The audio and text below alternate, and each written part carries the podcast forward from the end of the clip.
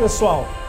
Lutando bom combate. Essa é a nossa série. Eu espero estar te ajudando bastante a você compreender coisas sobre esse combate espiritual. Eu disse para vocês que combate espiritual é um combate de pensamentos.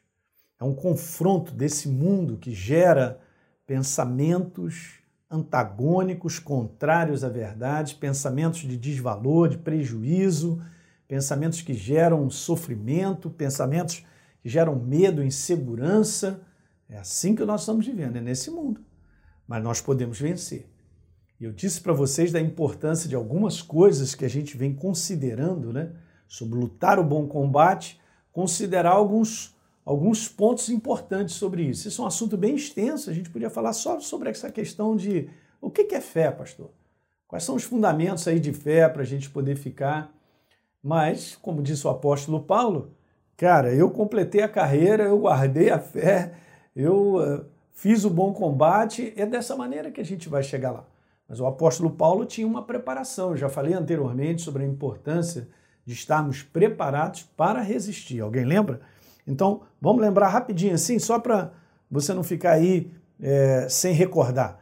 Veja, o primeiro ponto que eu falei foi sobre a importância do sangue de Jesus que nos qualifica para vencer. Lembra? 1 João, capítulo 5, no verso 4. Está escrito: todo que é nascido de Deus vence. E esta é a vitória que vence o mundo, o exercício da nossa fé. Aleluia. Então, o sangue, ele qualifica, eu sou uma nova criatura, mas o que consuma a vitória é o exercício da fé.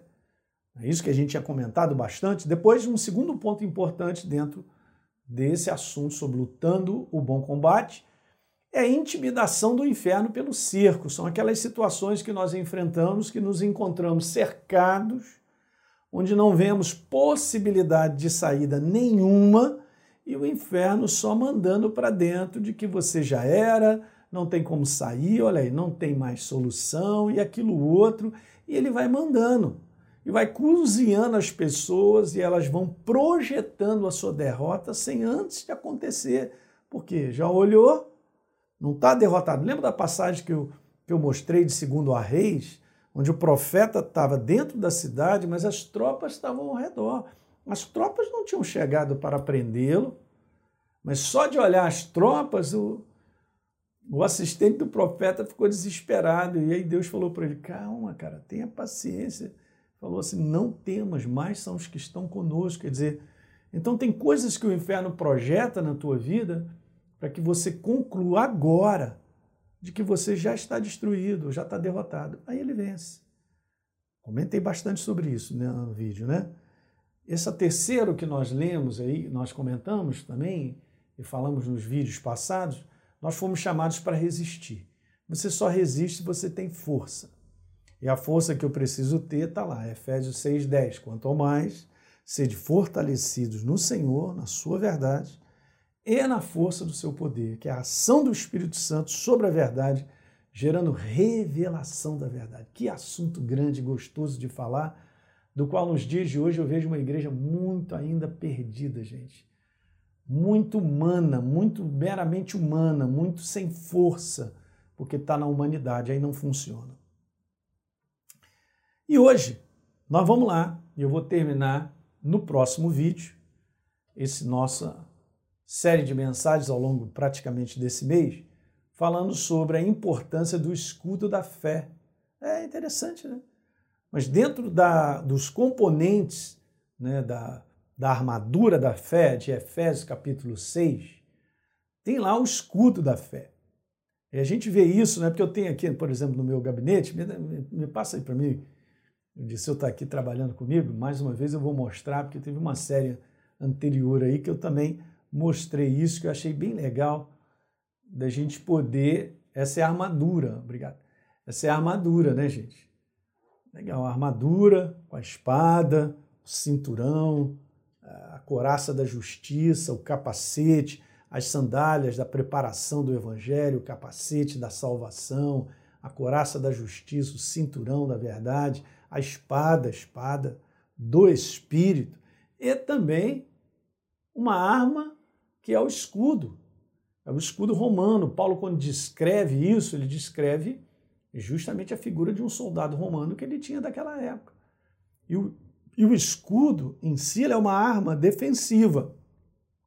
Daí a gente entender algo sobre escudo que eu quero passar para vocês, e eu sempre guardo isso aqui para entender que a gente precisa estar tá vestido de maneira contínua, né? Para que a gente possa vencer esse combate espiritual que eu falei para você. Então, está escrito aí, gente, a importância do escudo da fé. Efésios 6,16, embraçando sempre. Eu vou pular só para esse detalhe. E aí, quando Paulo descreve essa armadura, quando chega no escudo, ele diz assim: embraçando sempre. Veja só que legal, sempre. Sempre. Sempre. O escudo da fé com o qual você pode apagar todos os dardos inflamados do maligno.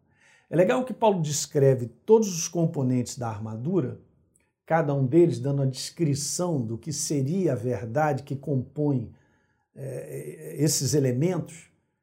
Mas quando chega no escudo da fé, ele declara a finalidade dele. Legal, né? Escudo, ele chama o escudo da fé e ele declara qual é a finalidade. E a gente vai ver um pouquinho sobre isso aí. Ok? Então, o escudo da fé, como parte da armadura, é a única parte descrita que mostra a sua finalidade. É a única, você pode dar uma olhada lá. É óbvio que todas são importantes, ok, gente? Não adianta eu estar só com escudo e estar tá ali, como é que é, de shortinho, camiseta, não vai dar certo, né? Ok? Mas eu quero me ater só a esse detalhe da armadura, do, perdão, da, da, do escudão da fé. Então, o escudo da fé, como parte da armadura, ela é única. É a única parte que descreve uma finalidade. Sabe, o escudo da fé tem duas perguntas bem básicas que eu faria sobre ele que seria interessante. Primeiro, o que, que é o escudo da fé? O que é o escudo da fé? É uma pergunta importante. E eu vou te responder agora mesmo.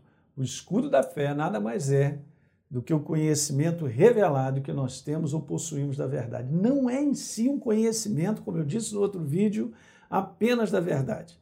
Eu posso conhecer versículos, saber de cor, mas se eu não tenho revelação deles no meu coração, não traz força. Não se torna uma arma poderosa, um escudo de fé. ok? Na verdade, o escudo é a nossa crença, mas a crença revelada. Pastor, crença revelada. É, é a ação do Espírito Santo te mostrando isso no teu coração. Da importância de nós sermos batizados com o Espírito Santo, gente. Que assunto, eu creio que a gente falou sobre isso. Sobre a ação do Espírito Santo, a influência, a pessoa dele. Na última série eu estava falando sobre a importância de sermos batizados com o Espírito Santo para que ele venha nos revelar a verdade. Então, o conhecimento revelado, veja aí, ó, que possuímos da verdade como escudo da fé é uma arma defensiva. Agora, já o conhecimento revelado que possuímos da verdade como espada do Espírito é a arma ofensiva, cara.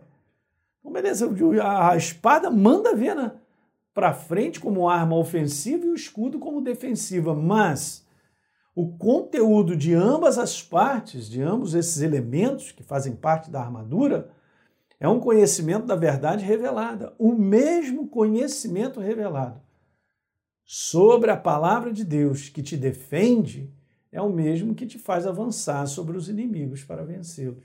Bacana, né? Porque não é assim, ah, eu tenho a verdade como defesa. Beleza, pastor. Eu estou aqui na resistência, mas para eu atacar tem algum outro elemento? Não, continua sendo a verdade, é a mesma. Porque lembra que o apóstolo Paulo descreveu que a armadura toda todos os componentes da armadura fazem parte da verdade, ok? Ele só distribuiu, mas é a verdade, como uma armadura, toda a verdade, como uma armadura.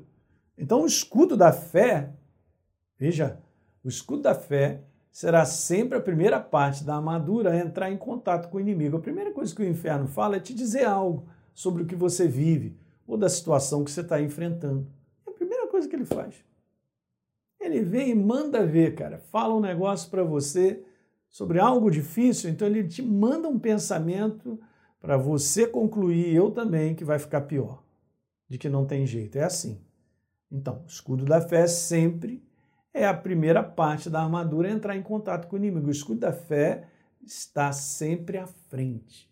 Eu preciso levantar. Em muitas situações, o que nós precisamos, gente, é levantar a nossa crença, empurrar para cima do inimigo. Ele fala, pá. E aí eu estou respondendo? Quando eu respondo e abro a minha boca para responder a verdade sobre declarações a respeito de promessa, declarações a respeito da minha vida, de tudo que me envolve, esse é o escudo, já está mandando ver. Deu para pegar isso? Legal? Uma segunda pergunta que a gente pode fazer sobre o escudo da fé é essa. Pastor, onde é que atua o escudo da fé?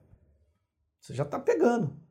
Onde é que atua? De maneira simples, eu quero te falar que o escudo da fé atua na nossa mente. É lá que nós temos que levantar.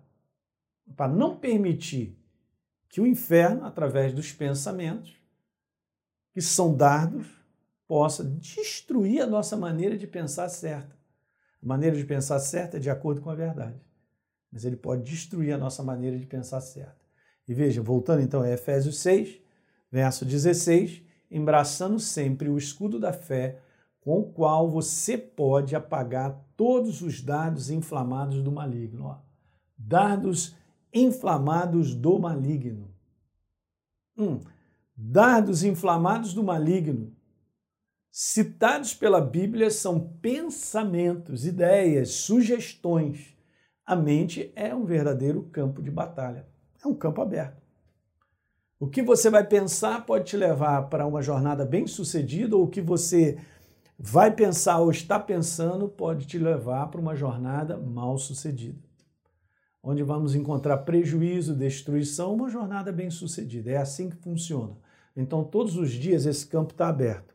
Não tem como né, arrumar o capacete do magneto para não permitir que nada venha da mente, né? E aí, pastor, eu já acordei, já estou pensando. É exatamente isso, eu também estou pensando. Daí a importância da gente treinar a nossa maneira de pensar na verdade, ficar com a verdade, pensar na verdade, deixar a verdade. Pensai, pense nas coisas lá do alto, disse o apóstolo Paulo. Uhum, nas coisas, se você ressuscitou em Cristo, pense nas coisas de Deus. Ele fala muito sobre isso, e é óbvio, né? Aí está o segredo de nós vencermos. Então a mente é um campo aberto. Ah, hoje eu estou bem, pastor, legal, estou feliz e tal. Basta acontecer uma situação, ou do nada aparece algo, um pensamento, cara, que pode cozinhar como um dardo inflamado, né? Ele chega, aquele pequeno fogo ali e tal, Daqui a pouco aquilo alastra e toma conta da nossa maneira de pensar.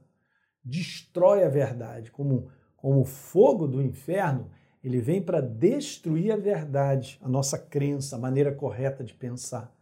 E aí nós não vamos a lugar nenhum, gente. Legal? Então veja, muitos pensamentos são as chaves para as portas do engano.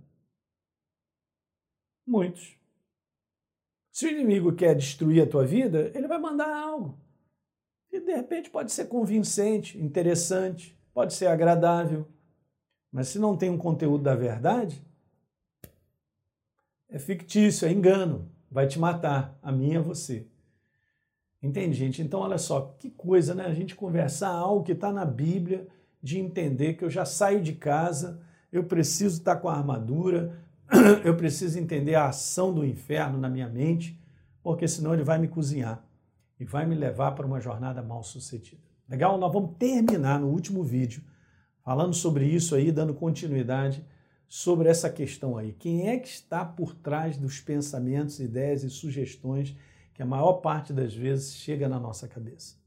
Legal? Compartilhe com seus amigos aí, tá bom? Aqueles que estão precisando dar uma levantada e entender estão lutando, de repente, psicologicamente, emocionalmente com situações para que eles possam ser ajudados. Um grande abraço e a gente se vê.